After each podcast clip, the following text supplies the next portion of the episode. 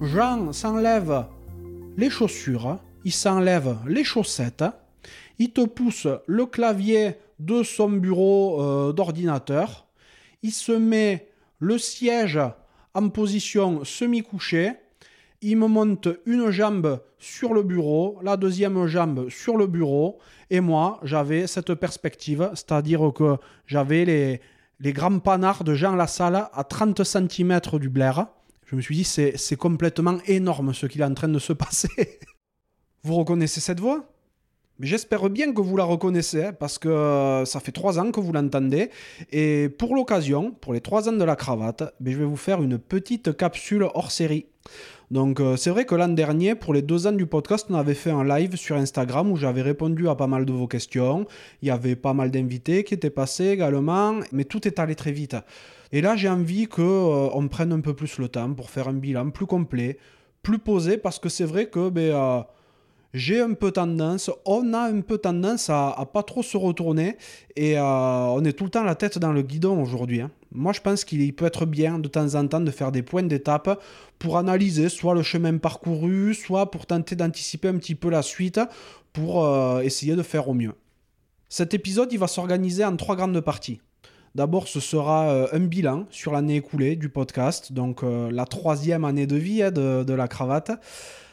Il y aura une deuxième partie où on abordera les questions que vous m'avez posées sur Instagram à la fin du mois de janvier. Et euh, on parlera par la suite de l'avenir de la cravate. Et je vais vous faire de grandes annonces pour la suite. Elles vous concerneront vraiment, à vous, auditeurs. Donc restez bien jusqu'à la fin parce que vous aurez réellement votre rôle à jouer dans la suite. Donc la cravate, c'est 79 épisodes qui sont sortis depuis le tout premier, début 2020, le 30 janvier 2020 exactement, avec Omar Hassan. Donc, ben, cet épisode-là, il, revêt une, euh, une importance toute particulière pour moi, hein, parce que je me revois arriver chez Omar à Toulouse avec euh, mon petit matériel là sous le bras. Euh, j'avais jamais spécialement parlé dans un micro, j'avais encore moins enregistré de podcast.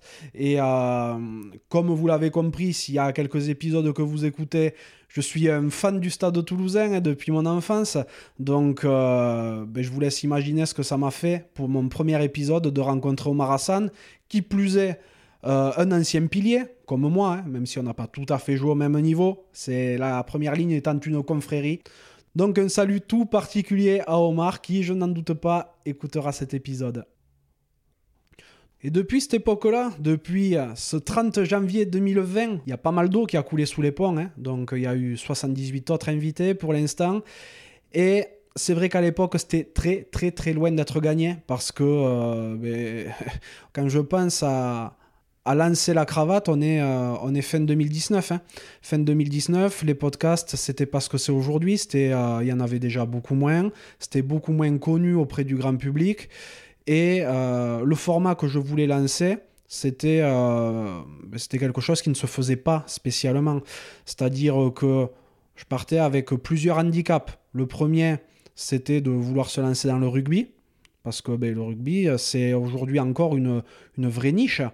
C'est pas grand public, d'autant que, euh, deuxième handicap, je voulais partir sur un format interview, donc où j'allais partir sur des discussions avec des, avec des sportifs, anciens sportifs ou du moins acteurs du monde du rugby pour parler de rugby, mais pas que, tu vois. Donc, c'était beaucoup parler de leur vie. Donc, c'était pas forcément gagné là non plus parce que ça ne se faisait pas.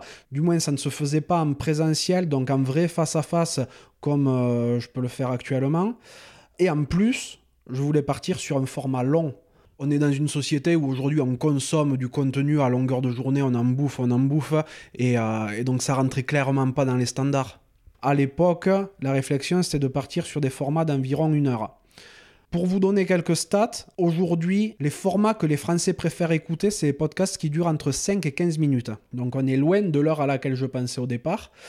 Et la moyenne des 100 podcasts qui sont les plus écoutés en France est de 44 minutes. Et à la date où on enregistre, les épisodes de La Cravate, ils durent en moyenne 86 minutes. 1h26, soit deux fois plus que euh, la moyenne des 100 podcasts les plus écoutés de France. Et beaucoup plus aussi, évidemment, que les autres podcasts qui sont dans la catégorie rugby. On ne partait vraiment pas avec les statistiques avec nous, au tout départ. Le truc, c'est que j'ai eu envie de faire ce format long pour apporter vraiment du sens, du corps à l'échange. Parce que moi, j'avais vraiment pas envie de faire un format long juste pour euh, sortir du cadre, pour dire que euh, je faisais pas comme tout le monde. Je tiens à ce que la teneur des échanges, ait du sens et je pense qu'ils en ont parce que, encore une fois, quand je regarde les statistiques, je vois que vous êtes 92% à terminer un épisode que vous avez commencé. C'est colossal. Il hein. faut savoir que en France, le taux de complétion moyen, donc c'est-à-dire le taux d'auditeurs qui vont jusqu'au bout d'un podcast qu'ils entament est de 81%. 81% sur des, euh, des podcasts donc, qui font euh, en moyenne euh, de 5 à 40 minutes. Là, nous, on est à plus de 90%, donc 92% sur des épisodes qui font en moyenne quasiment une heure et demie. Je ne sais pas si vous vous rendez compte du truc. C'est vrai que je me rends compte que quand vous écoutez la cravate, vous trouvez un réel sens à tout ce qu'on dit. Donc ça, c'est un super encouragement. Pour continuer sur les statistiques, là on va plus se concentrer sur les, euh, sur les épisodes qui sont sortis donc la troisième année de vie du podcast, donc de fin janvier 2022, grosso modo à fin janvier 2023, parce que euh, ben voilà, c'est vraiment l'objet de, de l'épisode du jour. Il faut savoir que sur cette période-là, la cravate fait partie des 5% de podcasts les plus partagés dans le monde et fait également partie des 5% de podcasts qui comptent le plus d'abonnés dans le monde, toutes catégories confondues. Ce que vous pouvez voir en premier, c'est tout ce qui va être fait divers, tech, histoire, tout ça, tout ça. Le rugby ne représente strictement rien, c'est une niche dans le sport. Donc faire partie des 5% de podcasts qui comptent le plus d'abonnés dans le monde et qui sont le plus partagés dans le monde, c'est vraiment quelque chose d'énorme et, euh, et je vous en suis très reconnaissant. Mais si la cravate fait partie des, euh, des podcasts qui ont autant d'abonnés, c'est d'une part parce que je pense que vous y trouvez du sens, mais également parce qu'il y a du contenu qui est créé. Sur la période donc euh, fin janvier 2022 jusqu'à fin janvier 2023, c'est 26 épisodes qui sont sortis. C'est un, un jeudi sur deux, comme d'habitude, et ça depuis trois ans maintenant, une régularité de métronome, et on a essayé vraiment de ne pas en démordre. En termes d'écoute, ça représente plus de 100% de progression entre 2021 et 2022. C'est énorme. Faut savoir également que 80% des auditeurs ont découvert le podcast en 2022. Ça, ça dénote vraiment d'une explosion, peut-être d'une démocratisation de vos habitudes d'écoute et peut-être aussi que ça veut dire que le travail n'a pas été trop mal fait et qu'on a réussi à communiquer à peu près correctement. On va quand même rendre à César ce qui appartient à César. Parmi les 80% de nouveaux auditeurs, faut savoir que 36% d'entre eux ont découvert le podcast en arrivant par l'épisode de Nance du Coin. Nance que je salue évidemment.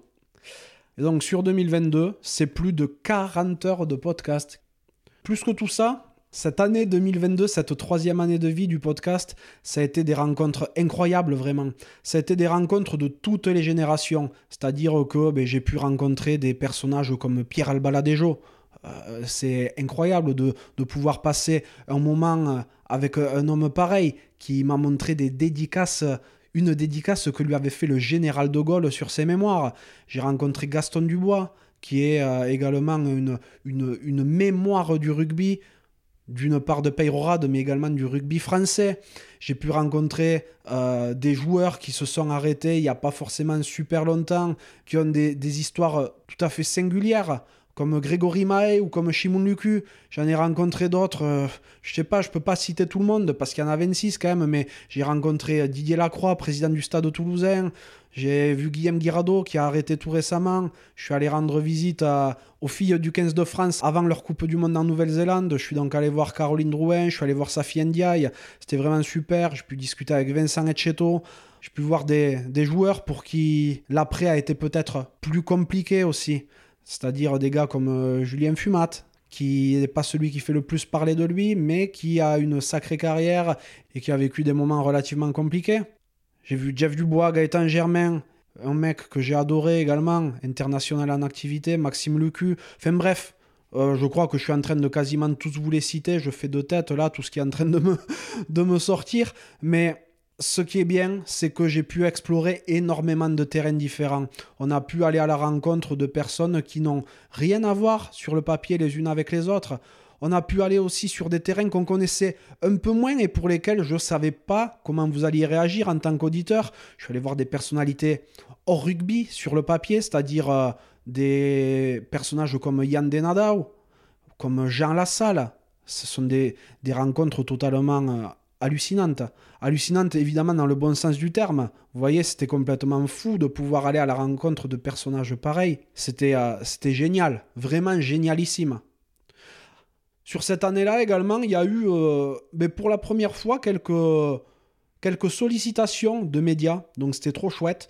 J'ai eu droit à un premier passage en télé avec euh, les équipes de Rencontre à 15. D'ailleurs, ben, je, je, salue bien Rémi Carayon qui était à l'initiative de ça. C'était trop trop bien. Ils m'ont euh, ils m'ont suivi sur, euh, sur une journée où je suis parti du côté de la côte basque, comme souvent.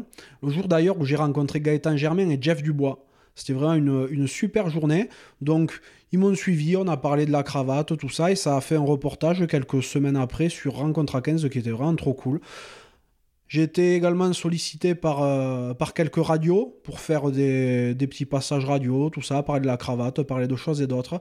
C'était vraiment chouette, sachant que j'ai jamais sollicité aucun média. Je les remercie vraiment de s'être intéressés à mon boulot.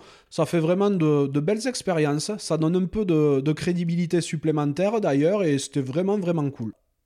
Mais 2022, ça n'a pas été que la fête au village. Hein. Chaque médaille ayant son revers, ça a été aussi super compliqué de garder la régularité. Un jeudi sur deux, sans exception, la cravate est sortie. J'ai respecté ça parce que j'ai vraiment beaucoup d'exigences envers moi-même. Je suis quelqu'un qui est super discipliné et j'aurais pas supporté de ne pas respecter mon engagement. Mais c'est vrai que vraiment, il y a eu des moments qui étaient compliqués parce que j'avais du travail à gérer à côté, parce que j'avais beaucoup de choses. J'essaie aussi d'avoir une, une, vie de mon côté, d'avoir quelques loisirs. Donc c'est vrai que c'était vraiment très très compliqué à des moments. Et puis il y a des fois, aussi passionné qu'on soit, on en a tout simplement marre, quoi. On, en a marre parce qu'il suffit des fois, euh, parce que parce qu'on aura passé une journée pourrie, parce que plein de choses, parce qu'il n'y a rien qui va dans le sens où on veut que ça aille, et il y a des fois où on a envie de tout envoyer valser. Et ça m'est arrivé plusieurs fois, hein, ça je le cache pas. Et ça, ça a été aussi pour euh, plusieurs raisons. C'est parce que cette année, sur le, sur le podcast, je sais pas si vous vous rappelez, donc quand on avait fait le live euh, Instagram en, en 2022, un de mes gros objectifs, c'était d'arriver à financer la cravate. Et, euh, et j'y suis pas arrivé du tout, en fait. Ça a été une calamité, une catastrophe. J'ai pas su aller chercher les bons sponsors. Il y a eu plusieurs fois où ça a failli, mais ça n'a pas. Il y a eu euh, des entourloupes avec de grosses institutions qui ont euh, qui m'ont fait miroiter des trucs, mais qui finalement n'ont pas fait, qui ont juste essayé de profiter de mon travail. Il y a eu un sponsor avec qui c'était quasiment fait, mais vraiment quasiment. En plus, un truc qui me parlait vachement, vu que c'était un, opérateur de paris sportifs. Et euh, là, c'est pareil. Si vous êtes auditeur régulier, vous savez que, que, je suis un amateur de paris sportifs. Et là, il y avait un super deal qui pouvait se faire, qui pouvait vraiment aider la cravate à se financer correctement. Et ça devait se faire. Hein. Euh, on, était, on s'était entendu sur tout, sur toutes les conditions, tout ça, tout ça. Et au dernier moment, euh, sans que je sache vraiment pourquoi, ça s'est pas fait. Donc euh, là, ça m'a mis un, grand coup derrière la carafe quand même. Et ça, ça a été un des, moments où je me suis dit, mais purée, c'est, pas possible. C'est pas possible. Derrière, euh, derrière j'ai continué à chercher. Puis quand tu fais ça, tu fais pas autre chose. Et puis moi, ce que j'aime, c'est euh, faire mon podcast, c'est aller à la rencontre des gens, c'est discuter avec eux. Euh, sincèrement, aller chercher des sponsors, aller, aller chercher des entreprises pour essayer de, de gratter un petit peu, euh, j'en ai rien à cirer. je sais pas le faire, ça me plaît pas. Et, mais je suis obligé d'essayer de le faire. Mais ce qu'il y a, c'est que ça doit se voir. Je dois pas avoir les bonnes méthodes et je me prends raffut sur raffut quand on me répond. Mais le pire dans tout ça, c'est que je suis sûr que je pourrais vachement leur apporter, qu'on pourrait beaucoup s'apporter mutuellement. Hein. Donc, euh, ouais, vraiment, là, ça a été, un, ça a été catastrophique hein, de ce point de vue-là. Puis il y a eu aussi Tipeee. Parlons-en de ça aussi. Tipeee, où je vous ai régulièrement encouragé à donner dessus, mais. Pff, j'étais pas à l'aise, vraiment, je suis pas vraiment à l'aise avec cette plateforme. Et ça, je sais que si ça n'a pas marché, c'est que c'est par ma faute. Parce que j'ai pas su l'amener de la bonne manière avec vous, j'ai pas assez poussé pour le mettre en avant non plus, je vous ai pas assez expliqué les tenants et les aboutissants qui font qu'il y avait vraiment besoin que vous soyez derrière tout ça. Donc, il y a du monde qui a suivi d'ailleurs Les, euh, les, fidèles qui ont suivi sur Tipeee, vraiment, je vous en remercie. Vous êtes au top. C'est trop, trop cool que vous ayez, que vous ayez suivi. Il y en a qui sont des donateurs récurrents dessus, donc tous les mois, qui donnent un petit peu et tout. C'est vraiment trop bien. Je vous en suis très très reconnaissant. Mais c'est vrai que euh, ça a été, euh, Tipeee a été un échec cuisant. et, euh, et, voilà, on va essayer de faire mieux et différemment pour, pour l'année à venir. Pour continuer dans les réjouissances, c'est vrai que les réseaux sociaux aussi, c'est compliqué. Parce que Aujourd'hui, les algorithmes des réseaux sociaux, en fait, ils mettent en avant les contenus qui sont susceptibles de faire du clic. Et moi, je pense que vous avez compris que c'était pas du tout mon délire d'essayer de pousser au sensationnel, même si souvent je pourrais aller chercher la petite phrase qui pourrait faire scandale, qui pourrait être reprise dans tous les médias, qui, qui marcherait euh, vraiment très fort sur les réseaux sociaux mais c'est pas du tout ce que je veux faire parce que moi j'ai des invités qui me font confiance.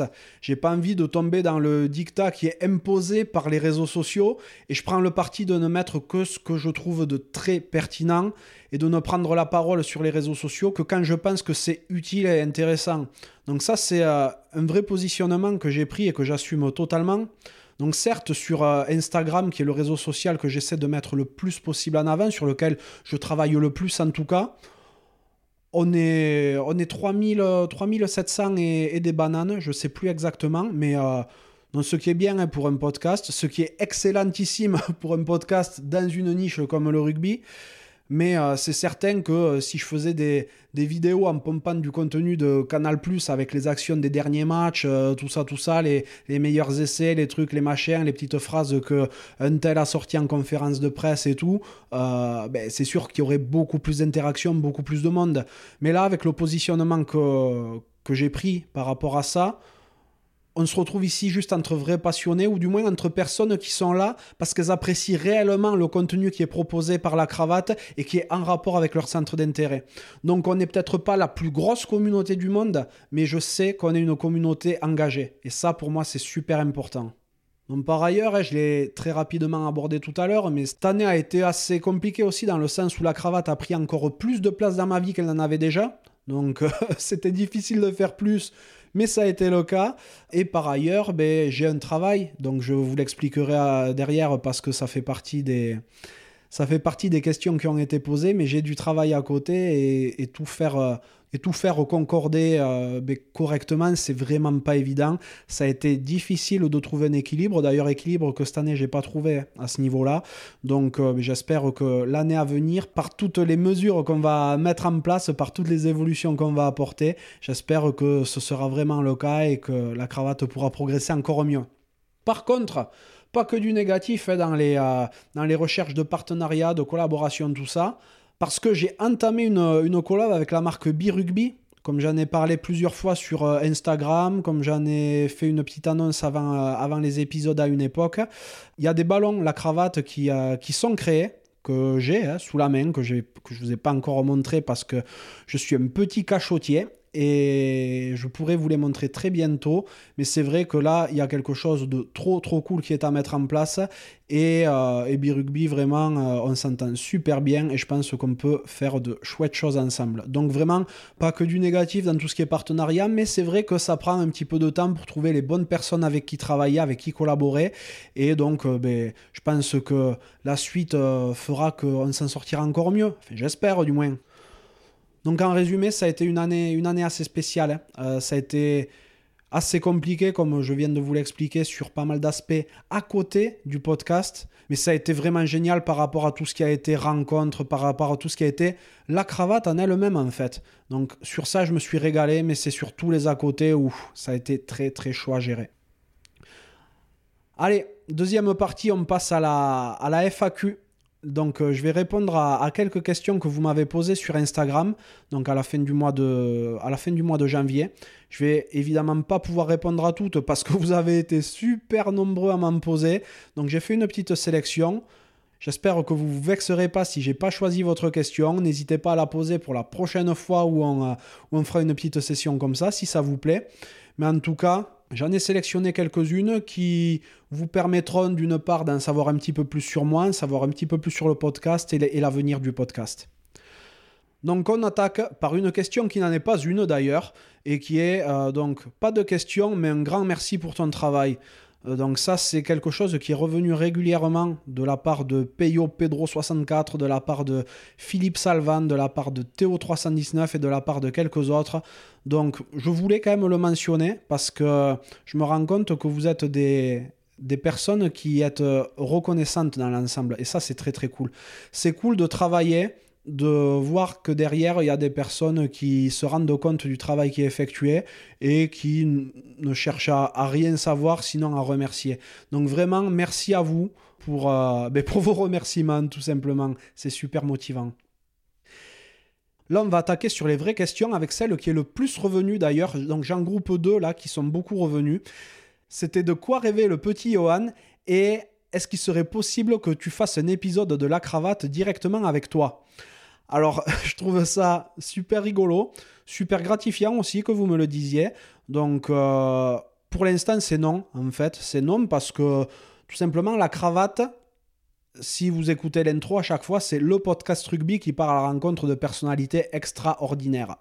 Donc, moi, déjà, je suis pas du tout une personnalité du rugby. Hein. Euh, j'ai rien réussi de grand dans le rugby. J'ai pas de carrière au pro, je suis pas entraîneur, je suis pas président, je suis pas journaliste. J'ai j'ai rien fait moi de spécial dans le rugby, sinon une petite carrière de joueur comme des centaines de milliers, de millions de, de joueurs de rugby. Euh, et j'ai encore moins un destin extraordinaire pour l'instant. Donc, donc je, serais, je serais bien mal inspiré, je pense, de faire euh, mon propre épisode. En tout cas, ça me fait super plaisir que vous le mentionnez quand même, parce que ça prouve que vous êtes intéressé par ce que je peux faire par ailleurs et vous vous posez des questions sur qui je peux être.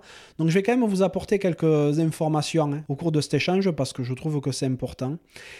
Et ce qui fait aussi que euh, c'est pas pour demain, je pense, qu'il y aura un épisode qui me sera consacré, c'est que euh, c'est que je sais pas si je pourrais me livrer comme le font les invités. Je sais pas si je pourrais jouer le jeu comme je leur demande de jouer le jeu. Je sais pas si je pourrais me dévoiler de la même manière. C'est drôle, hein C'est drôle parce que parce que moi c'est ce que c'est ce que je les pousse à faire, c'est ce que je leur demande et je sais pas si j'arriverai à me l'appliquer à moi-même.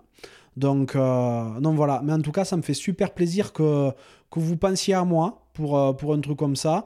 Et, peut-être un jour, peut-être un jour, si, euh, si la cravate évolue encore comme elle est en train d'évoluer, et, si et si je m'en sens les épaules, et si je trouve quelqu'un que je pense intéressant aussi pour mener l'échange. Donc voilà, je ferme pas la porte, mais pour le moment, c'est pas d'actualité. Question d'Alexis Capu. Donc joyeux anniversaire à la cravate, bravo et merci de nous faire partager tous ces bons moments. Me semble comprendre que tu as un travail à côté du podcast. Quel est ton métier et comment fais-tu pour alterner entre pro et déplacement pour enregistrer? Donc ouais, Alexis, donc merci pour tes vœux d'anniversaire déjà et pour tes compliments. Alors oui, effectivement, j'ai un travail à côté et pour tout te dire, j'en ai même plusieurs. Je suis ce qu'on appelle euh, aujourd'hui un petit peu un slasher. C'est un néologisme slasher, je ne sais pas si vous connaissez. Ça vient de toutes ces personnes qui, euh, qui sur LinkedIn, là, le réseau social professionnel, marquent, euh, je sais pas, euh, pâtissier, slash conférencier, slash maître du monde, slash président de la République. Donc c'est ces personnes-là qui ont, plusieurs métiers.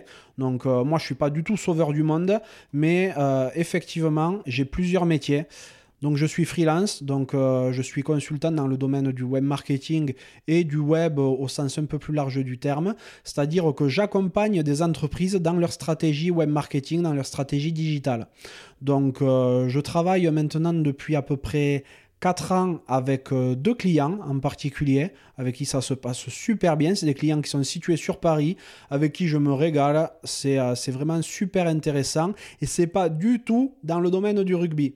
Donc, deuxième activité, après mon premier slash, c'est que je suis enseignant contractuel en université. Donc je suis sous contrat avec euh, l'université Paul Sabatier de Toulouse et euh, je suis plus précisément donc à l'IUT de Tarbes où je suis prof de web marketing pour des étudiants qui vont de Bac plus 1 à Bac plus 3 à l'IUT de Tarbes. D'ailleurs, étudiants que je salue, euh, je sais qu'il y en a certains qui écoutent. Donc, les jeunes, écoutez l'épisode, écoutez ce qu'on se raconte là, mais par contre, derrière, il va falloir retourner bosser, s'il vous plaît, parce que les, euh, les, travaux, ils vont pas se faire tout seuls. Hein. et après, euh, blague à part, je suis également, euh, j'interviens également à, l'IAE de Pau, donc qui est rattaché à la faculté de Pau. Et dans ce cadre-là, j'interviens auprès de Master 2, donc Bac plus 5, où j'enseigne également des matières de web marketing. Voilà pour mon deuxième métier en gros. J'ai un troisième métier euh, qui là est plus porté vers l'immobilier parce que euh, ben voilà, je suis, euh, je suis un, bon terrien comme vous avez pu le, comprendre. Et comme tout bon terrien, eh ben, je pense qu'il est important de ne pas trop compter sur les autres et encore moins sur la retraite. Et donc dans ce cas-là, ce que je fais, c'est que ben, J'investis un petit peu comme je peux dans l'immobilier pour essayer de me créer une retraite qui ne sera pas forcément fournie par l'État. Donc ça, c'est quelque chose qui prend aussi évidemment beaucoup de temps. Mais je ne vais pas m'étendre spécialement euh, plus dessus. Et donc le quatrième slash, c'est euh, l'activité de podcaster. Donc euh, bon, là... Par contre, je ne sais pas si on peut appeler ça encore un métier, mais en tout cas, c'est quelque chose qui me prend énormément de temps et qui, et qui, je l'espère, sera, à défaut d'être rémunératrice, au moins ne me coûtera plus d'argent sous peu. Donc voilà Alexis, ça c'est pour la première partie de la réponse. Et ensuite, tu me demandes comment je fais pour alterner entre pro et déplacement pour aller enregistrer. Donc, comme je disais au préalable, euh, dans mon activité de consultant, je suis freelance. C'est-à-dire que euh, je suis à mon compte et j'organise mes journées un petit peu comme je le veux. Donc évidemment, il y a des impératifs hein, avec les clients que je peux pas... Je peux, pas, peux pas déplacer tout euh, n'importe comment. Donc j'arrive à me faire quand même un emploi du temps un petit peu plus flexible que si j'étais salarié, évidemment. Après, pour ce qui est euh, de l'activité de, prof, là, c'est différent. Il y a des, il y a des créneaux quand même qui sont, euh, qui sont imposés et je ne peux pas faire n'importe quoi. Donc j'essaie de faire la plupart de mes cours le matin, relativement tôt, et comme ça, l'après-midi, ben, ça me laisse un peu de temps pour euh, travailler d'une part sur le podcast et travailler sur, pour mes clients à côté. Voilà. Donc pour ce qui est des, déplacements, eh ben, j'adapte hein, avec tout ça. J'adapte euh, en fonction des jours où j'ai pas cours, en fonction euh, des jours où j'ai pas besoin de trop travailler pour, euh, pour mes clients par ailleurs. Donc voilà, c'est une gymnastique entre tous, c'est une vraie organisation. Hein. Ça, c'est ça, ça rigole pas trop de ce point de vue-là. Et c'est pas super facile dans le sens où les invités que je vais voir pour le, dans le cadre du podcast, mais souvent je sais un petit peu au dernier moment que je vais les, quand je vais les voir exactement. Donc, donc voilà, c'est un peu une gymnastique, mais pour l'instant on s'en sort, pourvu que ça dure. J'espère que j'ai bien répondu à ta question. Question de Alexis HTT. Quel a été ton parcours rugbystique et qu'est-ce qui t'a empêché selon toi de jouer au plus haut niveau? Bon, vous voyez, là quand même, je vous donne quelques infos sur moi hein, parce que ben, je pense que c'est important aussi qu'au bout de trois ans, vous sachiez un minimum qui vous avez en face. Alors, je vais essayer de faire une version très rapide parce que le rugby, euh, en tant que joueur, c'est quand même une vingtaine d'années de ma vie. Donc, ça pourrait prendre un petit peu de temps si, je racontais tout. Mais euh, pour la faire très rapide, j'ai attaqué à 9 ans à, Saint-Gaudens, au stade Saint-Gaudinois. J'étais en poussin à l'époque. Euh, j'ai fait toute mon école de rugby, évidemment. Et j'y suis resté jusqu'à mes 18 ans, jusqu'à une année de junior balandrade. Après, il fallait évidemment partir faire ses études. Donc, avec quelques copains, on est parti faire nos études du côté de Tarbes. Et j'ai passé les détections pour entrer au Tarbes Pyrénées Rugby, donc le TPR, où j'ai été pris et j'ai intégré le groupe Crabos. Euh, donc j'ai passé une année en Crabos, ensuite je suis passé en Réchelle, donc là où j'ai rencontré euh, la star de l'épisode 15 du podcast qui est euh, Christophe Gasca, Bambino, donc je passe deux années en, en Réchelle qui se passe très très bien et euh, où j'intègre très régulièrement le groupe Espoir. Et ensuite j'ai passé donc deux années en Espoir au TPR. Au total j'ai passé cinq saisons là-bas. Euh, le temps de mes études supérieures parce que je me suis arrêté donc à, à Master 2 et et j'ai trouvé un travail à Paris. Voulant continuer quand même à jouer au rugby à, bon niveau, j'ai intégré l'ACBB, le club de Boulogne-Billancourt, qui était à l'époque en Fédéral 1, qui sortait de deux montées coup sur coup, hein, en plus, qui montait de Fédéral 3 à Fédéral 2 et de Fédéral 2 à Fédéral 1, hein, deux années d'affilée. Sportivement, ça a été catastrophique. Hein. on a pris tôle sur tôle. C'était vraiment, euh, vraiment super compliqué. Euh, d'autant qu'il y avait des problèmes à côté pour garder le stade, euh, parce que le stade français le convoitait, tout ça. Finalement, le stade français a réussi à l'avoir. C'était le stade du Saut du Loup, qui est maintenant le stade Christophe Dominici. mais humainement, c'était énorme. C'était une année complètement, complètement magique que j'oublierai jamais. J'ai fait des rencontres incroyables, et notamment la rencontre de Florian Grill, donc, qui était le président à l'époque de l'ACBB et qui a été un des premiers à me faire confiance pour le podcast. Florian, évidemment, que je salue euh, et pour qui je garde une grande amitié. Mais la vie parisienne, c'était pas du tout fait pour moi. Donc j'ai démissionné de mon travail et j'ai quitté la CBB parce que je voulais me rapprocher du, sud-ouest. Et pour ce faire, euh, j'ai recontacté un club qui m'avait contacté l'année précédente euh, et qui était le SMRC, donc le club de Saint-Médard-en-Jalles, donc dans le Médoc à côté de Bordeaux. Et je leur ai dit voilà, là je suis, euh, je suis libre. Si ça vous intéresse, moi je voudrais redescendre du côté, euh, je voudrais me rapprocher du sud-ouest. Donc si vous êtes chaud, je suis votre homme.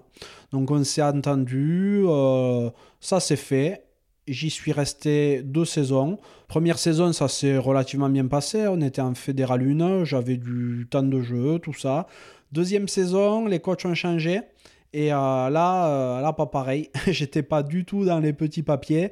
Euh, et, voilà, bon, malgré tout, j'avais un travail qui me convenait plutôt bien sur, sur Bordeaux. J'étais pas trop loin du sud-ouest. Je pouvais rentrer vers chez moi régulièrement. Donc la situation n'était pas tout à fait pour me déplaire.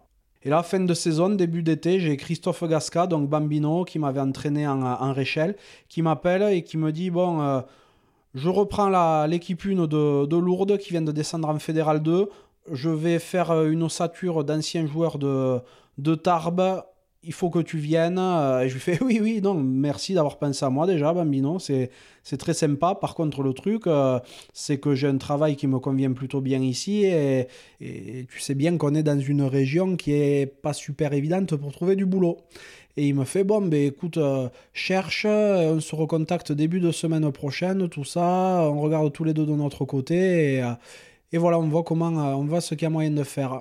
Là, le lendemain, à croire qu'un miracle lourd s'est produit, j'ai trouvé une annonce qui correspondait exactement à mon profil. Du coup, j'ai passé les entretiens, j'ai été pris. et donc, je signe à Lourdes avec, avec Bambino et pas mal d'anciens tarbés de l'époque. Donc voilà, la première saison se passe correctement et on attaque la deuxième saison, match de prépa, on jouait contre pas mal de fédéralunes du coin, notamment Bagnères, euh, notamment Lannemezan si je ne me trompe pas aussi. Bon bref, en tout cas on fait pas mal de matchs de prépa et à la fin d'un match de prépa sur une mêlée, mais là une décharge mais euh, du tonnerre et euh, grosse douleur au bas du dos. en fait, je m'étais flingué les lombaires. Je me suis fait deux grosses hernies au niveau de L4, L5 et de L5S1 pour ceux à qui ça parlera. Et le truc, c'est que euh, ça aurait nécessité une opération euh, quasi immédiate, mais je n'étais pas pro et les docteurs jugeaient que j'étais trop jeune. Donc, ils n'ont pas voulu m'opérer directement parce que j'avais. Euh, c'était en 2015, donc j'avais 27 ans. Je venais de faire 27 ans. Donc, ils ont voulu que je passe par le process classique pour ce type de de pathologie, c'est-à-dire que d'abord, on a attendu que ça passe tout seul, ça n'est pas passé. Ensuite, on a fait des infiltrations, ça n'est pas passé. Ensuite, on a fait euh, des infiltrations sous scanner, c'est pas passé. Après, ils m'ont filé de la morphine. Enfin bref, la cata, ça ne passait jamais jusqu'au moment où je me suis retrouvé paralysé en fait. Donc la blessure a eu lieu en euh, début septembre et moi je me suis retrouvé en gros paralysé en, euh, en mars, début mars. Donc il s'est passé six mois pendant lesquels rien n'avait été fait. Et voilà, donc je me suis fait opérer d'urgence à ce moment-là, quand je me suis retrouvé sec chez moi. Mais le mal était fait, en fait. Les... J'avais les nerfs qui s'étaient beaucoup abîmés, le nerf sciatique et le nerf crural, qui s'étaient beaucoup abîmés. Et du coup, euh, ça fait que depuis, je me traîne des douleurs que j'aurai sans doute à vie. Et euh, donc j'ai passé deux saisons blanches, je ne savais pas si je pourrais rejouer au rugby. finalement, au bout de deux saisons, je pensais que j'étais à peu près prêt pour essayer de reprendre. Et là, euh, j'ai Saint-Gaudens, là où tout avait commencé, qui me rappelle. Ils me disent, bon, vas-y, viens viens boucler la boucle à Sengo, tout ça, on va être entre copains et tout. Donc là, je me retrouve à Saint-Gaudens, où ben, il fallait que je me remette, que je retrouve mes automatismes, que je me remette en forme, tout ça, tout ça. Et, et finalement, la saison se termine. Je me dis, bon, je vais en attaquer une seconde parce que je sens que c'est en train de revenir quand même. je sens que je suis en train de récupérer quelque chose, quoi. Et là, en fait, au moment de, de Noël, match contre Saint-Giron, je me souviens. Et là, une des dernières mêlées du match, on rentre, ça pousse, on gagne le ballon. Derrière, moi, je me détends. Et là, le deuxième ligne qui refoue une poussée derrière. Et là, j'ai tout qui a recraqué dans le dos. Je me suis dit, oh putain, je me retrouve à quatre, je me suis retrouvé à quatre pattes sur, euh, sur le terrain. Et là, je me suis dit, pas bien Félicien. Hein. Effectivement, en fait, j'avais tout qui avait repété. Je m'étais refait une hernie plus grosse que la précédente. Euh, deux hernies d'ailleurs plus grosses que les précédentes. L4, L5, L5, S1 à nouveau.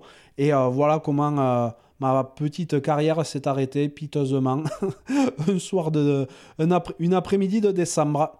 Ça c'est la première partie de la réponse. Deuxième partie de la réponse, qu'est-ce qui t'a empêché selon toi de jouer au plus haut niveau? Alors, euh, je pense que je vais être assez concis sur ça. C'est-à-dire que ben, déjà, je n'étais pas un aigle. Hein. Euh, je n'étais pas le, le, meilleur joueur que cette terre ait compté, ça c'est certain. Par contre, j'étais un, un gros bosseur euh, et, très vaillant. Mais le truc, c'est que je voulais aussi continuer mes études. Et il y a un moment où il y a quelque chose qui aurait pu basculer. C'était à la fin des années Réchelle, justement, avant de passer officiellement en espoir, où j'ai eu pas mal d'opportunités et j'ai pas fait les bons choix. Euh, je vais pas m'étendre plus que ça. Et s'il y a un moment où il aurait peut-être pu y avoir une petite chance, de basculer de l'autre côté, ça aurait été à ce moment-là. Et, euh, voilà. Voilà, je n'ai pas, pas fait le choix qu'il fallait pour ça. Par contre, je dis pas que j'ai fait de mauvais choix parce que j'ai quand, euh, quand même pu continuer mes études. Et on peut voir que c'est super important. D'autant que derrière, je n'aurais eu strictement aucune garantie de, de réussir. Donc, euh, aucun regret. Et de toute manière, je le répète, si ça s'est pas fait, c'est que très certainement, j'avais pas le niveau que les planètes n'étaient pas alignées. Et puis euh, derrière, je me suis bien amusé à, en Fédéral Luna. Voilà, j'espère que je t'ai satisfait de la réponse, Alexis. Petite question de l'AIRS. Comment choisis-tu tes interlocuteurs? Alors ça, c'est une bonne question. Mais déjà, je, fais beaucoup au feeling. Hein. Je vois des, euh, je contacte systématiquement des personnes qui me feraient plaisir d'aller rencontrer. Donc ça, c'est une première chose. Hein. Euh, ensuite, je regarde ben, si en termes géographiques ça passe, parce qu'aujourd'hui, moi, ma, Ma zone, en gros, c'est surtout le sud-ouest. Donc, j'ai pas forcément le loisir euh, de me déplacer beaucoup plus loin parce que ben, euh, voilà, j'ai une activité pro à côté. Donc, il m'arrive de me déplacer sur Paris ou dans le sud-est pour des raisons X ou Y. Et là, j'en profite pour essayer d'enregistrer des épisodes. Mais globalement, voilà, je reste dans cette zone de chalandise du, du sud-ouest. Donc là, je repère des, des personnes qui me feraient plaisir d'aller voir, on discute, on essaie de voir si ça intéresse la personne, si ça l'intéresse, on fixe un rendez-vous, on essaie de se voir, et puis voilà comment ça se fait. Ensuite, je ne sais pas si jusqu'à maintenant tu as écouté des épisodes en entier, mais il y a un, moment à la fin de l'épisode où je demande à mon invité qui souhaiterait que j'invite sur un prochain épisode. Donc généralement, la personne me donne euh, quelques noms et en fonction de ça, ben, je contacte aussi euh, ces personnes-là et on essaie de se rencontrer de, la sorte si, euh, ben, si ça match entre nous, quoi, tout simplement. Petite question de Donny Domengine. Maintenant que la cravate a une grosse notoriété, est-ce qu'il est plus simple d'approcher les invités? Alors je dirais oui et non. Non dans le sens où j'ai toujours eu la chance d'avoir des personnes qui étaient très accessibles quand même, hein, parce que je me retrouve quand même face à, relativement peu de refus quand je propose aux personnes de faire, euh, de faire la cravate. Après, oui, ce serait mentir de dire que ça aide pas, parce que j'ai plus à expliquer forcément à, la personne que je contacte ce qu'est la cravate. Très souvent, la personne connaît déjà, et en plus, a un a priori plutôt positif. Donc, effectivement, en ce sens-là, ça aide, mais euh, je répète, j'ai rarement eu des, refus, donc euh, ça, c'est plutôt cool. Question de Flo. Qui rêves-tu de recevoir dans la cravate? Et si tu ne pouvais en garder qu'un seul, qui serait-ce? Alors, qui je rêve de recevoir? Ça, je m'en suis jamais caché. Mon rêve, c'était de recevoir Guy J'ai la chance que ça se soit fait euh, relativement rapidement et j'ai passé un moment magnifique, fantastique, que j'oublierai jamais. Et donc, euh, donc voilà. Après, j'ai pas spécialement de de personnes que je rêverais de recevoir, mais je passe des moments incroyables avec chacun de mes invités vraiment. Donc, euh, Qui je rêve de recevoir, je sais pas. Le prochain ou la prochaine. voilà. Mon rêve, c'est de partir à la rencontre de toujours plus de personnes incroyables comme c'est déjà le cas actuellement. Et donc pour la deuxième partie de ta question, si tu ne pouvais en garder qu'un seul, euh, ben là c'est pareil, ça rejoint ce que je viens de te dire. Euh, je, je, rencontre tellement de personnes qui ont un parcours qui leur est très propre, qui, leur est, qui est unique, tu vois, que je peux pas en sortir une du lot parce que euh, je sais pas si tu te rends compte, mais j'ai rencontré, euh, je sais pas, un Aristide Barrault qui a été touché dans les attentats. Euh, j'ai rencontré un euh, Pierre Albaladejo qui a joué au rugby à un autre siècle. J'ai rencontré un Gaston Dubois qui a une véritable mémoire. J'ai rencontré donc un Guinoves, un Christophe Furios. Je pourrais pas te les citer. Un, Greg Mahé, tu vois, qui a fait un AVC. A fait... Il s'en est passé tellement. J'ai rencontré tellement de personnes, maintenant quasiment 80. Et en fait, je ne suis jamais ressorti avec l'impression de déjà vu. C'est-à-dire que chaque personnalité est vraiment très différente. Et pour ça, j'ai pas envie d'en choisir une. Parce que toutes ont une vie qui leur est propre et aucune, aucune expérience ne vaut plus que celle de, du voisin. Donc voilà, je suis désolé de te décevoir si ça te déçoit, mais je n'en choisirai aucun et je suis très fier d'avoir rencontré chacun de mes invités. Petite remarque de Fanta Pastore qui, à son avatar, est un supporter de l'USAP. Salut Johan, c'est super ce que tu fais, mais j'aimerais qu'on parle plus des petites équipes de top 14. Donc, euh, ben écoute, si, euh, effectivement tu es un supporter de l'USAP et que euh, ben peut-être tu sous-entends que l'USAP est une petite équipe de top 14, je ne sais pas, je ne m'avancerai pas sur ce terrain-là. En tout cas, si effectivement tu parles de l'USAP, ben je t'invite à aller écouter l'épisode avec Mathieu Acebes. Et j'ai vu quelques autres personnalités USAPistes comme Nicolas Mas, comme Guillaume Guirado, comme Didier Sanchez, qui est un personnage incroyable. Donc euh, voilà, si effectivement tu parles de l'USAP, comme ça semble être le cas, si je m'en réfère à, ton image de profil, euh, fais le tour un petit peu des épisodes et tu devrais trouver des trucs qui t'intéressent. Une question qui est revenue pas mal aussi de la part de Freder81, de la part de Pierre Cotin. Pierre d'ailleurs qui est un, euh, auditeur avec qui j'échange très très souvent et, et, je te passe le bonjour Pierre parce que je sais que tu écouteras. Est-ce que tu as quelque chose de prévu pour la Coupe du Monde avec la cravate? Alors pour euh, donner la réponse très courte avant le développement, c'est non. Voilà. Et maintenant, je vais développer un petit peu. Alors, j'ai rien qui est prévu pour l'instant parce que la cravate, c'est pas quelque chose, c'est pas un concept qui s'appuie sur des événements. L'idée, c'est de pouvoir écouter euh, les épisodes un peu à toutes les périodes et j'ai pas envie que ce soit rattaché à un événement en particulier. Ensuite, il y a aussi le fait que je suis un peu cabourute et ça me dérange de voir toutes, toutes ces personnes qui sont en train d'arriver dans le milieu du rugby par euh, ce que je pense être de l'opportunisme. Il y a beaucoup de monde qui arrive, qui crée maintenant des choses dans le rugby. Alors, tu vois passer de tout. Ouais. Je vais pas donner d'exemple parce que j'ai pas envie de me mettre du monde à dos, mais euh, tu vois arriver de tout en ce moment sous prétexte que le rugby est à la mode et que demain il y a la Coupe du Monde. Donc euh, ça c'est pas du tout mon délire, j'ai pas forcément envie de participer à ça.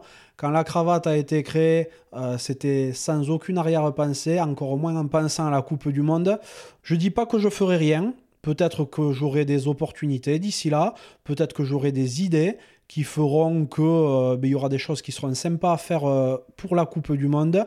Par contre, à la Coupe du Monde, je compte bien y être en tant que spectateur, évidemment, en tant que passionné de sport, mais rien, euh, rien par rapport à la cravate, à moins, je le répète, que ce soit un projet que je trouve super intéressant. À nouveau, une question de Pierre. J'ai adoré Nadao et Jean Lassalle. Ça fait du bien d'avoir de temps en temps des personnages plus éloignés du monde du rugby, mais ancrés dans leur territoire. Est-ce qu'il y en aura d'autres à venir? Alors ouais, c'est vrai que ces épisodes étaient euh, complètement incroyables. Vraiment, euh, c'est pour moi déjà ça a été une petite prise de risque. Je suis sorti de ma zone de confort hein, parce que là j'allais plus voir des athlètes, j'allais voir, euh, j'allais voir un chanteur, j'allais voir un homme politique. C'est des personnes que j'aime beaucoup dans le pour ce qu'elles représentent. Autant euh, Yann pour euh, ce qu'il représente dans la culture occitane que Jean Lassalle pour ce qu'il représente par ce qu'il est et par, euh, par tout ce qu'il véhicule. Donc pour moi, ça a été génial d'aller les voir et je suis content d'avoir pu sortir un peu du sentier habituel. Quand je vois le succès qu'ont eu ces épisodes, je me dis que qu'il n'y a pas qu'à moi que ça a plu et, je pense qu'il y a moyen de faire des choses sympas. Donc oui, clairement, euh, il y en a d'autres à venir. Quand, je ne sais pas. Qui, je ne sais pas. Mais vraiment, je voudrais, euh, je voudrais en faire de temps en temps. Ouais, tout à fait. Question de Lolo2712. On voit pas mal de podcasts arriver, dont certains sont quasiment des copier-coller de ce que tu fais, même au niveau des questions. Comment tu réagis? Ouais, oui, c'est vrai que ces derniers temps, fait même depuis un petit moment, il y a quelques podcasts dans le rugby et pas que, qui sortent avec des structurations qui sont euh, très ressemblantes à ce que qu'il peut y avoir dans la cravate. Donc euh, ouais, sincèrement, au départ, ça me faisait péter des plombs. Hein. Et puis, puis avec le temps, beaucoup moins. Et je me dis, euh, ben écoute, les autres ont le droit de faire des choses aussi. Si elles peuvent être originales, c'est encore mieux. Et s'ils les font bien, eh ben, ils auront de la notoriété, ils seront écoutés et ce sera bien pour eux, mais ce sera bien aussi pour euh, la cravate, parce que ça servira tout le monde, je pense. Ça donnera une force de traction à tout un secteur. Les podcasts, c'est encore quelque chose qui est relativement peu connu. Donc euh, voilà, j'invite tout le monde, toutes les personnes qui sont intéressées à faire des podcasts. Euh, si possible, pas forcément un copier-coller de ce qui existe déjà, parce que c'est quand, même, quand même assez frustrant. Mais vraiment, non Autant au départ, euh, ça me faisait péter des plombs, autant maintenant, voilà, je le vois avec beaucoup plus de détachement et je me dis que ben, c'est très bien pour eux et j'espère qu'ils tiendront dans la durée et je me battrai pour, euh, pour rester devant et puis c'est tout, voilà. Question de Mathieu Dabadi maintenant, qui est d'ailleurs un, auditeur que j'ai eu le plaisir de rencontrer euh, en vrai aussi pendant les fêtes de Bayonne l'été dernier. Donc c'était un, très bon moment et ça m'a fait super plaisir de de le croiser. Est-ce que tu as envie d'explorer d'autres univers que le rugby? Alors là, la réponse va être très rapide, c'est oui et mille fois oui. Donc euh, je suis un vrai passionné de sport, mais quand je dis sport, c'est au sens large du terme. Hein. Euh, je suis passionné aussi bien de rugby que de cyclisme, que de biathlon, que de ski. J'adore le judo aussi. Il y a énormément de disciplines que j'aime beaucoup. Et au-delà de ça, c'est l'histoire de ceux qui le font que j'adore. Donc euh, aujourd'hui, je peux parler avec des gens du rugby, mais je pourrais très bien aller parler avec des cyclistes, avec des, biathlètes, avec des footballeurs, n'importe quel secteur, je me sentirais, j'en suis certain, comme un poisson dans l'eau. Mais la cravate, je tiens à ce que ça reste rugby. Donc je m'interdis pas d'aller d'aller découvrir d'autres univers avec peut-être d'autres formats, avec autre chose, mais pas avec la cravate, avec le format actuel en tout cas. Et ce dont je manque, évidemment, c'est de temps actuellement. Donc, je préfère me concentrer sur ce que je fais à peu près bien, je pense. Donc, la cravate avec ce format actuel. Et peut-être que la vie fera que plus tard, euh, on pourra aller sur autre chose. Question de Martin Pujol, 8. Est-ce que tu comptes faire des cravates avec des étrangers dans l'avenir? Alors des épisodes avec des étrangers à proprement parler, il y en a déjà eu, hein, parce que je sais pas si tu as eu l'occasion d'aller écouter les épisodes avec euh, Leonardo Giraldini, avec Craig Smith par exemple. Puis je suis allé discuter avec pas mal de Basques aussi, donc je pense qu'on peut, appeler, qu'on peut les appeler des étrangers. non, mais blague à part, euh, ouais, ouais, j'aimerais bien en voir. Après, c'est quand même assez spécial parce que il faut que le podcast y reste en français, parce que ben, moi, je maîtrise pas suffisamment bien une langue étrangère pour pouvoir avoir la profondeur dans le discours qu'on peut avoir aujourd'hui en français. Et euh, je suis pas sûr que la majorité des auditeurs comprendraient parfaitement non plus. Donc, euh, aller voir des étrangers, oui, euh, avec plaisir, avec joie, mais il faudrait qu'ils comprennent parfaitement le français, qu'ils sachent parfaitement s'exprimer en français. Question de Aurel ABD. Quel est ton meilleur souvenir en tant que joueur? Alors c'est rigolo que tu me demandes ça parce que c'est le genre de questions que j'ai l'habitude de beaucoup poser. Et quand il y a des questions que tu poses beaucoup à des invités, ben automatiquement tu te les poses à toi aussi hein, de temps en temps. Donc c'est vrai que quand j'y pense, je me dis que moi, mes moments préférés, mes meilleurs souvenirs dans le rugby, c'était pas ceux qu'il y avait sur le terrain avec du recul. C'était vraiment les avant-matchs à l'époque où, euh, où j'étais encore euh, cadet ou junior, où j'avais entre 15 et 17 ans, quoi, grosso modo, et où on se retrouvait avant les matchs pour prendre le bus avec les copains. Euh, et dans le bus, on faisait tout un tas de conneries, c'était trop chouette. Euh, alors il y avait les avant-matchs qui étaient top, et il y avait les retours en bus où, voilà, tu, buvais tes premières bières, euh, tu montrais ton cul au péage, enfin voilà, on rigolait trop, c'était n'importe quoi, on était débiles, mais on rigolait trop. Je me repense aussi euh, en cadet junior aussi quand t'as 15 ans, hein, comme je le disais tout à l'heure. Euh, on rentrait à Saint-Gaudens et systématiquement on s'arrêtait à un bar et mon père il nous payait une mon père qui venait voir les matchs ils nous payaient à l'équipe une, euh, une girafe de bière. Alors tu parles, tu as 15 ans, euh, tu bois une girafe, c'est la fête au village. Et à chaque match, quand on, revenait, ben, mon père, il nous payait une girafe. Donc ça, tu vois, c'est des super souvenirs que je garde et, et, auxquels je repense avec émotion tout le temps. Donc voilà, c'est pas forcément toujours ce qui se passe sur le terrain, ça peut être aussi ce qui se passe à côté, quoi. Question de 65 PLB. Combien t'as fait de kilomètres en 3 ans? Ouf, alors sincèrement, j'ai jamais compté. Euh, j'en ai fait un paquet, hein. je pense. Euh, ça vaudrait le coup un jour de faire un, petit calcul. Mais ce qui est sûr, c'est que euh, la cravate mobile, elle a pris des, kilomètres au compteur. Hein. Ça, c'est certain. Question de Polo Bopé, Polo Bop. J'adore tes podcasts. Est-ce qu'à terme, tu mettras tous les entretiens en vidéo? Je sais pas si tu as remarqué, mais je commence sur Instagram à mettre des reels un peu pour, euh, ben, pour donner envie aux gens de regarder, tout ça. Donc j'enregistre un peu avec mon téléphone, mais euh, mettre tous les entretiens en vidéo, c'est un travail de fou. Il faudrait avoir du bon matériel pour le faire, que je n'ai pas pour l'instant. Il faudrait du savoir-faire que je n'ai pas. Il faudrait des ressources que je n'ai pas. Euh, donc voilà. Pour l'instant, non, il n'est pas prévu de mettre les entretiens en vidéo. Par contre, ça peut faire partie des projets dont on va parler tout à l'heure. Le truc que je me demande aussi, c'est est-ce que si les épisodes étaient filmés totalement. Est-ce que les invités joueraient autant carte sur table, seraient toujours aussi authentiques qu'ils le sont aujourd'hui? Je ne sais pas du tout. Euh, pour rien te cacher, je les sonde maintenant un petit peu avec ça. Je leur demande s'ils seraient dérangés pour être filmés tout le long. Est-ce que leur comportement serait différent si tel était le cas? Il m'arrive d'avoir plusieurs sons de cloche. Donc je vais y réfléchir. Je ne sais pas encore, mais pour l'instant, donc je n'en ai pas la possibilité. Mais c'est une, c'est une hypothèse que je ferme pas pour la suite. Et on va en parler, euh, on va parler dans la troisième partie. Ensuite, question euh, qui est pas mal revenue, question de Briska32, question de Jenny Demey. À quand un apéro Balance une teuf? Euh, ouais, ben j'adorerais ça, faire un grand rassemblement où on se retrouverait tous entre auditeurs, invités, tout ça, ce serait trop trop cool. Euh, c'est de l'organisation, là encore une fois, je ne sais pas ce qu'il faudrait faire, je ne sais pas encore sous quelle forme, mais j'aimerais un de ces quatre organiser un truc, de, un truc trop bien où on se retrouverait. Allez, ultime question avant de passer à la dernière partie, question de Johan Bernadet. Quel est le moment le plus cocasse que tu as vécu en tournant la cravate? Euh, ah non, mais là, c'est pas un moment cocasse, c'est une journée, mais totalement incroyable que j'ai vécu. C'est euh, lors de l'épisode avec Jean Lassalle.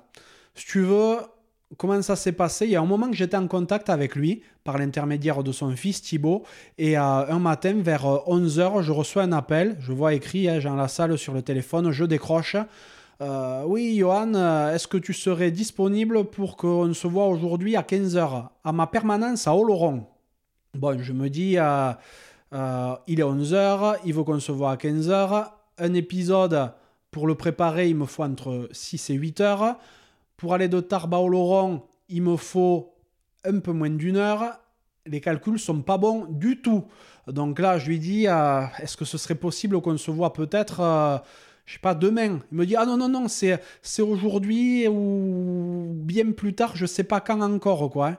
Bon, alors je dis, ben, écoute, Écoutez, pas de, pas de soucis, on se voit aujourd'hui. Je serai là à 15h à votre permanence au Laurent.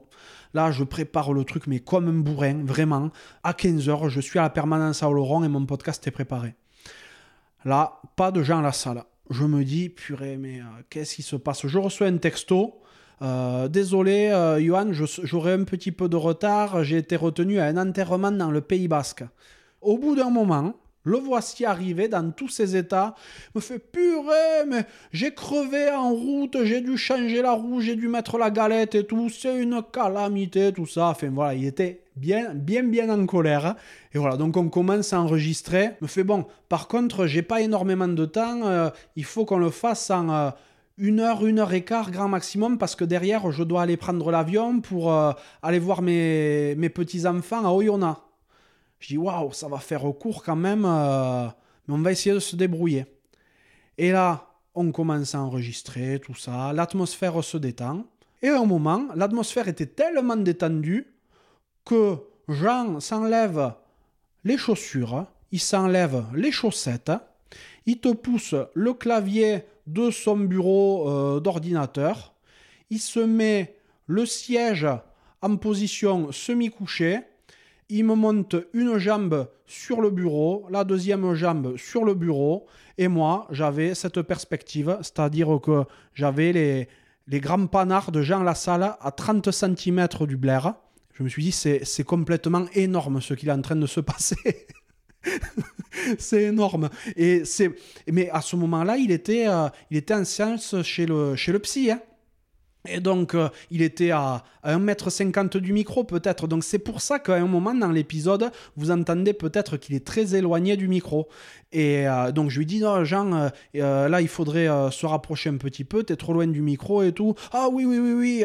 Donc, vas-y, qu'il se rapproche. On continue à parler. Là, son téléphone qui commence à, à sonner et sa femme qui l'appelait oui euh, euh, où c'est côté euh, on va devoir on va devoir partir bientôt tout ça laisse laisse j'ai bientôt terminé j'arrive je te rejoins Là, une heure passe, deux heures passent, trois heures passent. Sa femme n'arrêtait pas d'appeler, elle était dans tous ses états, la pauvre. Et au bout d'un moment, il n'y répondait même pas au téléphone. Et qu'est-ce que je vois? Une voiture qui s'arrête, et là, sa femme qui descend de la voiture, qui venait de Lourdios-Icher, à la permanence de Jean Lassalle à Oloron, et qui lui dit Bon, là maintenant, il faut partir et tout. Oui, oui, on a quasiment terminé, euh, pas de soucis. Du coup, elle a passé la dernière heure et demie, en gros, avec nous, à, côté, euh, en train de regarder ce qui se passait. Au final, on a enregistré plus de 4 heures de podcast euh, pour un rendu euh, final de 2h40, je crois, un truc comme ça. C'était un moment totalement incroyable. Euh, une fois le podcast terminé, on s'est levé, on s'est pris dans les bras, on a chanté ses cantos, on s'est dit au revoir. Je suis sorti, il faisait nuit. Je ne sais pas ce qui m'était arrivé de cette journée. Je me suis dit, mais c'est totalement irréel. Est-ce que ce que j'ai vécu, c'était vrai? Est-ce que j'ai eu le, le, les, pieds nus de Jean Lassalle à, à 30 cm du pif? Est-ce que je l'ai vu me raconter ses histoires avec euh, Brejnev, tout ça, avec les cœurs de l'armée rouge? Est-ce que je l'ai bien vu me parler du commandant Massoud et tout? Et en fait, oui, c'était, c'était bien le cas. J'avais bien chanté le Secanto avec lui. C'était une journée complètement délirante, hors du temps. Et, et je remercie vraiment Jean Lassalle encore une fois parce que c'est un personnage d'une érudition qui est sans pareil. Vraiment, c'est quelqu'un de très, très, très intelligent. Et ça, euh, ça va en forte contradiction avec ce que les médias veulent montrer de lui. C'est quelqu'un de très intelligent, de très cultivé et de très, très fin dans son humour. Donc voilà, merci encore Jean. Et, voilà pour le moment le plus fou que j'ai vécu peut-être pendant euh, tous les enregistrements. Bon, voilà, c'était cool de répondre à ces petites questions. Donc euh, maintenant, on va passer à la troisième partie et on va parler plus précisément donc des perspectives pour, euh, mais pour cette quatrième année, pour l'année 2023 de la cravate. Bon, mais je pense que vous l'avez compris. Hein. Actuellement, je tire un peu trop sur la corde, je pense, à titre perso. Et... Mais je pense aussi que la cravate a vraiment un immense potentiel. Maintenant, je crois que j'arrive... Euh, à la limite de ce que je peux apporter à la cravate dans sa formule actuelle. Et euh, je sais que je ne pourrais pas tenir ce rythme effréné sur le long terme, car ben, ça a déjà, ou ça pourra avoir des incidences sur, euh, ben, sur ma vie privée, sur ma santé ou au niveau de mes finances. Et c'est des choses que je ne souhaite pas forcément. Donc le but, c'est que tout le monde euh, trouve du plaisir dans tout ça, autant vous, les auditeurs, que les invités, que moi. Et le truc, c'est que je suis quelqu'un qui ne sait pas faire semblant je sais qu'en continuant comme ça, il y aura un moment où j'arriverai à saturation et j'enverrai tout péter et puis ce sera fini et, ce sera super dommage, je pense. Donc, euh, pour éviter tout ça, j'ai besoin, je pense maintenant, de structurer vraiment ce que je fais pour pouvoir euh, exploiter et libérer le potentiel que peut avoir la cravate. Ce qu'il y a aussi, c'est que j'en ai assez d'être dépendant de plateformes comme Apple Podcasts, Spotify, Deezer, je peux en citer tout un tas d'autres, qui ont en gros le droit de vie ou de mort sur ce que tu vas faire. Si demain, tu rentres pas dans les standards qu'ils ont définis, ben ton podcast il va être dégagé, tu seras plus visible nulle part. Euh, je vois aussi que leurs classements ils sont complètement pipotés. Ce qui me frustre aussi, c'est de voir que les créateurs de podcasts en fait ne sont pas du tout rémunérés par les plateformes. Si vous voulez, euh, dans l'industrie musicale par exemple, il y a des accords qui ont été pris entre les maisons de disques, les artistes, tout ça, et les plateformes de streaming comme Spotify, comme Deezer, comme Apple Music, comme euh, tous les autres. Et pour les écoutes qu'ils génèrent, les artistes sont rémunérés il s'avère que ça, ça n'existe pas du tout avec les podcasts. C'est-à-dire que tu peux faire 10 millions d'écoutes, tu n'auras pas un flèche par une de ces plateformes-là, parce qu'aujourd'hui, il y a un gros vide juridique qui fait qu'ils euh, ne sont pas obligés de le faire, donc évidemment, ils ne le font pas. Et je trouve ça super pénible et super injuste qu'en plus de ne pas te rémunérer, ils dictent leurs règles et que tu es obligé de rentrer dans le moule. Je trouve que ça, ça va vraiment pas dans le sens de l'histoire et qu'il faut un vrai changement. Et donc en ça, je trouve que c'est pénible d'être dépendant de ces plateformes. Ce que je veux éviter le plus possible aussi, c'est de, de dépendre globalement, hein. de dépendre d'une rédaction de dépendre de sponsors qui peuvent te lâcher au dernier moment, comme j'ai pu le voir, dépendre de grosses entreprises qui vont décider de te mettre ou pas en avant. Est-ce que toi, tu vas avoir le droit d'être vu? Est-ce que tu ne le seras pas? Et pour ça, j'ai cherché un système pour gagner en indépendance, pour, euh, pour pouvoir conserver cette indépendance sur le long terme. évidemment, pour garder cette indépendance sur le long terme, le nerf de la guerre, c'est l'argent, il n'y a pas photo. Hein j'ai réfléchi à énormément de modèles différents. Hein. Et il faut savoir que via le podcast aussi, j'ai été amené à échanger avec euh, un personnage comme Paul Albaladejo. Et il faut savoir que Paul est un super joueur de rugby à 7. Et le rugby à 7 fonctionne sur un système qui est un petit peu différent du rugby à 15 sur, sur pas mal d'aspects. Et en discutant avec lui de ces problématiques-là, il me fait, euh, je comprends tout à fait ce que tu veux dire. Je comprends que c'est compliqué d'aller chercher des financements, tout ça. Mais euh, tu sais, à 7, on fonctionne sur un modèle qui est, euh, qui est un modèle associatif. En fait, c'est un processus administratif qui est simplifié pour la mise en place. Ça te permet de donner un cadre à ce que tu fais. Ça te permet d'aller chercher des financements auprès de particuliers, auprès d'entreprises, auprès d'institutions.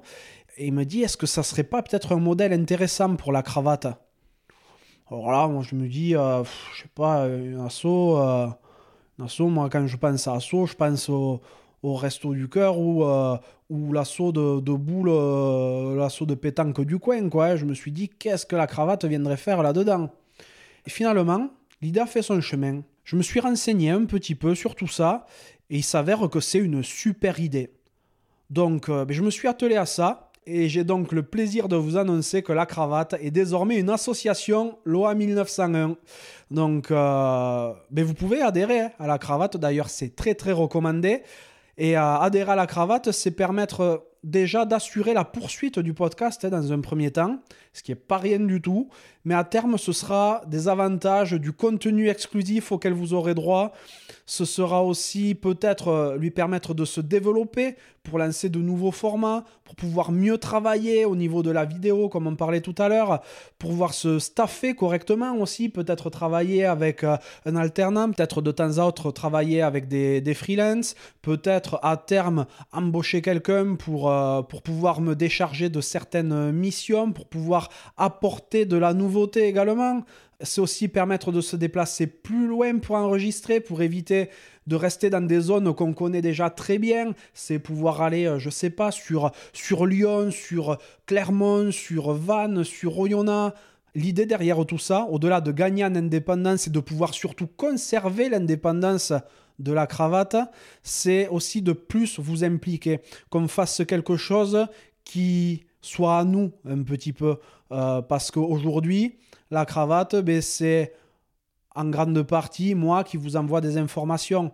Là, l'idée, ce serait aussi de pouvoir favoriser les échanges entre tout le monde, mettre des canaux en place qui nous permettraient encore plus de pouvoir échanger, vous éventuellement d'apporter des idées, c'est-à-dire créer une, une vraie zone d'échange.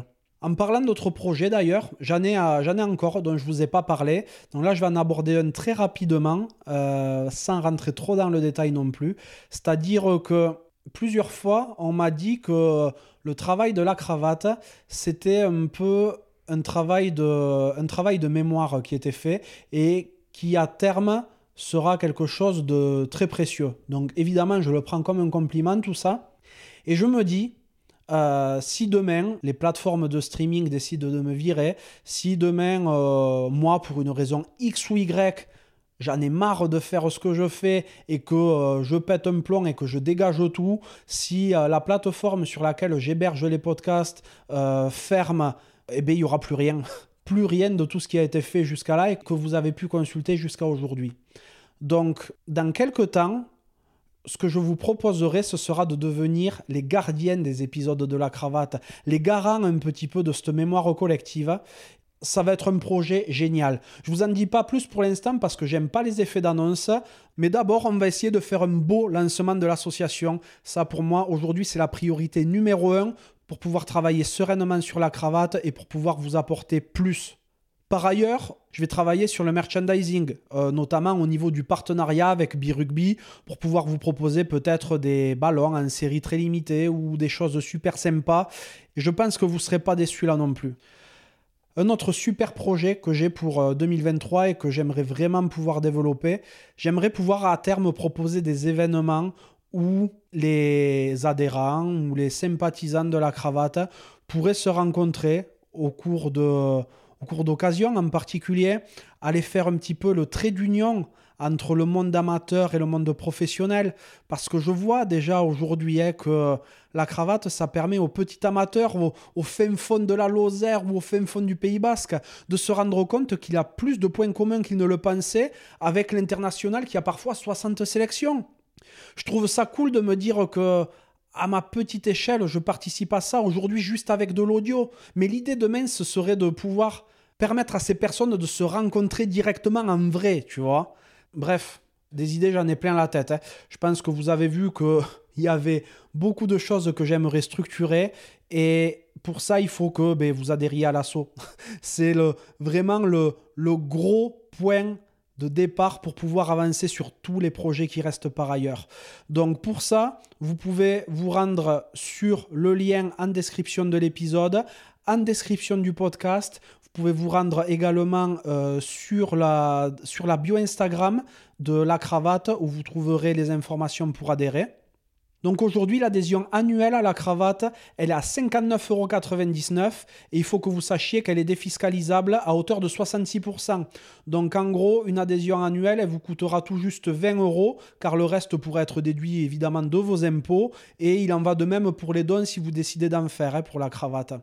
Donc, euh, d'ailleurs, en parlant de dons, euh, pour les personnes qui donnent déjà sur Tipeee, je vous conseille ben, d'arrêter votre, votre virement sur Tipeee et de donner directement à l'association parce que pour un même montant, ben, déjà ça vous coûtera trois fois moins cher et en plus ça rapportera plus à la cravate.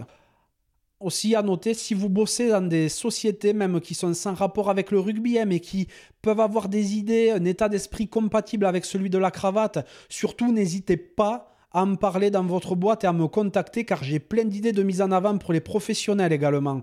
Je suis sûr qu'il y a plein de choses à faire dans le B2B et je pense que les sociétés peuvent vraiment trouver un intérêt à discuter avec moi. Bref, va falloir conclure parce que je commence à avoir la pâteuse à force de faire mon monologue, mais euh, j'ai envie de dire que je suis fier de cette année qui s'est écoulée.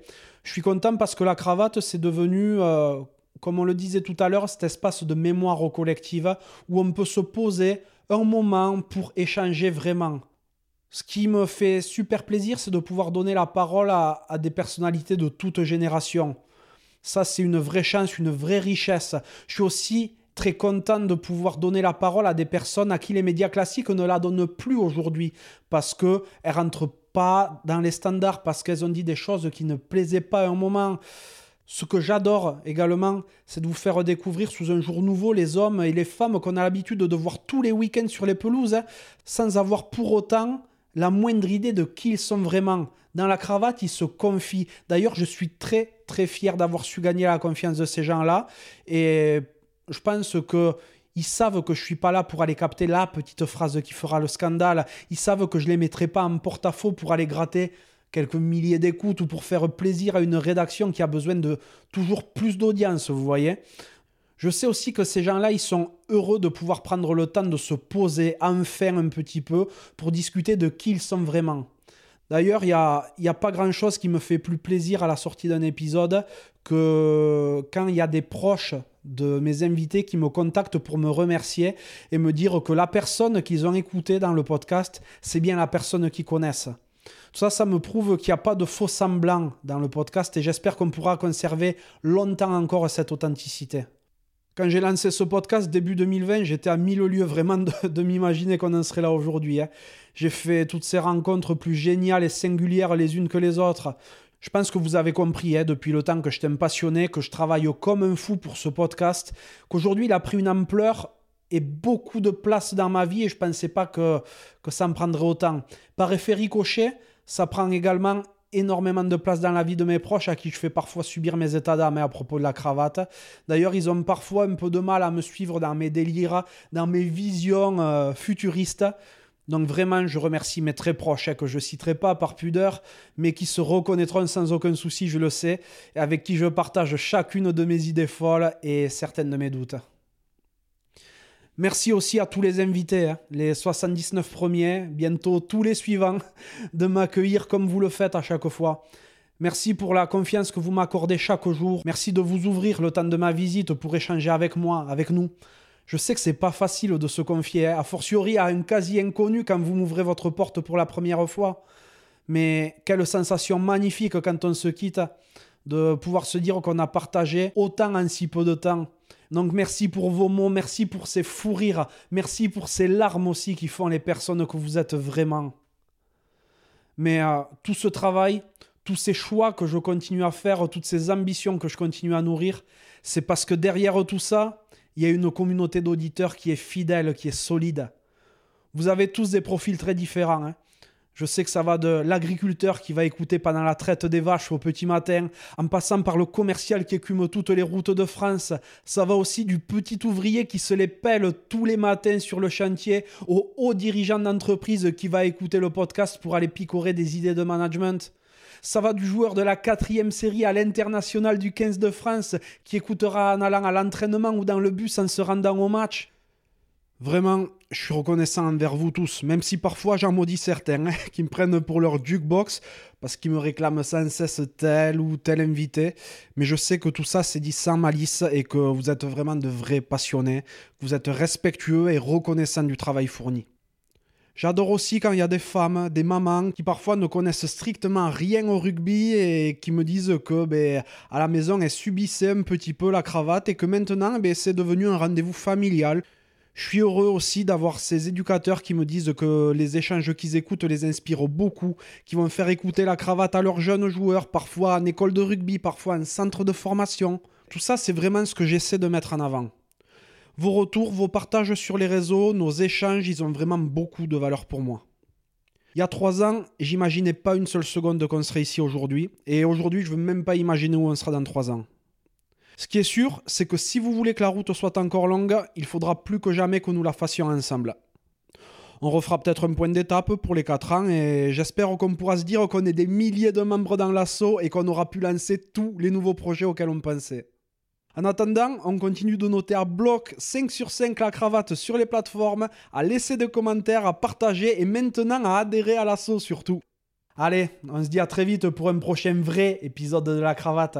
Ali Schatz iz Seattle